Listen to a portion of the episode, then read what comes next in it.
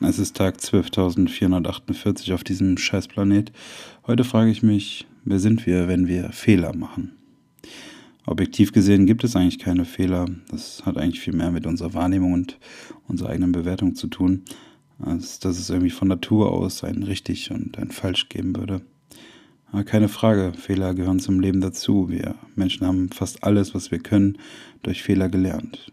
Zum Beispiel hat der britische Mediziner Sir Alexander Fleming das Penicillin erfunden, weil er versehentlich eine Bakterienkultur vergaß und verschimmeln ließ.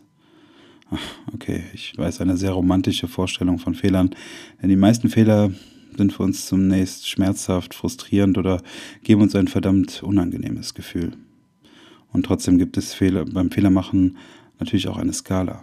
Von Rechtschreibfehlern in der Deutschklausur in der fünften Klasse bis hin zu wirklich schwerwiegenden Fehlern, die Menschenleben kosten können. Früher hätte eine falsche Entscheidung vor einem Raubtier vermutlich einfach nur die Erkenntnis gebracht, dass wir aus diesem Fehler halt nicht mehr lernen können. Zugegeben, die Todesangst beim Fehlermachen ist keine alltägliche mehr, dennoch sind die Angst vor Fehlern und vor allem das Schamgefühl geblieben. Bei den meisten Fehlern sind nämlich oft der Selbstwert und das Ego mit unseren Zielen und Erfolgen verknüpft. Deswegen ist das Scheitern auch eine Bedrohung des Selbstwertes. Bedeutet das eine Niederlage für uns oft heißt, dass mit uns als Person etwas falsch sein muss, wir stellen uns dann generell in Frage. Das hängt natürlich, wie gesagt, von der Größe des Fehlers ab, aber auch von unserer Umgebung und Gesellschaft, wie sehr dieses Scheitern wirklich wehtut. Ja, eine um eine Lektion zu lernen, muss man sich auch erstmal eingestehen, einen Fehler gemacht zu haben.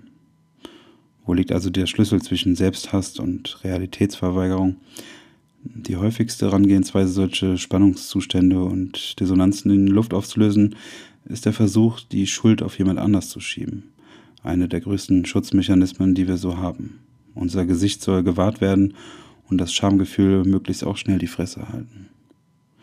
Hier möchte ich gern Albert Camus zitieren. Wer keinen Mut hat, wird immer eine Philosophie finden, die das rechtfertigt. Ja, der Mann hat nicht schon ganz Unrecht. Schließlich hat er aber auch einen Nobelpreis. aber im Ernst, unsere Fehler, die wir zweifellos haben und ständig machen, hängen ganz offensichtlich mit der Schwere und Dramaturgie, die sie auslösen, zusammen. Und vor allem aber, wie wir gelernt haben, sie zu verarbeiten. Das Problem ist, dass man die eigene Selbstzerfleischung und die nach außen gültige Realitätsleugnung immer noch ganz gut hinbekommen, wenn man es denn möchte. Wenn wir das Ganze von außen betrachten und uns die Frage stellen, wen enttäuschen wir, also nur uns selbst oder auch andere, wird die Antwort nach dem Umgang mit Fehlern noch etwas schwerer. Denn vor sich selbst das Gesicht zu verlieren, ist schon schwer, aber vor anderen kann es fast unerträglich werden. Das heißt, Fehler machen gehört zum Leben. Wir können daraus neue Dinge lernen oder sogar die Welt verändern. Fehler können super klein sein und fast schon egal, aber auch so schwerwiegend, dass sie uns und andere umbringen.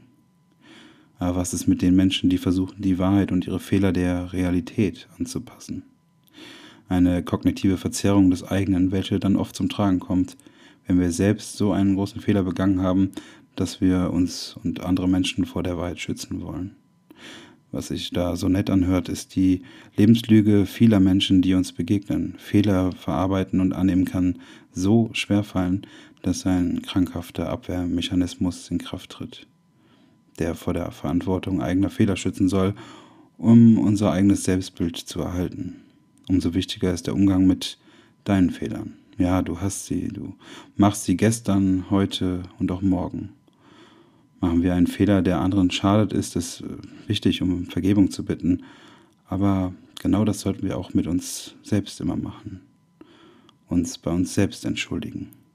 Denn die Risse im Selbstbild heilen dadurch viel schneller, wenn wir versuchen, das auszusprechen, dass wir einen Fehler gemacht haben und dabei ehrliche Reue in uns spüren, auch für uns selbst. Ja, ich glaube, nur so gelingt uns Verantwortung zu übernehmen für unser Handeln und unser Denken. Also sei mutig, Fehler zu machen, sie zuzugeben und sie nicht zu verstecken, denn sie zählen nicht bis zehn und rufen dann erst, ich komme.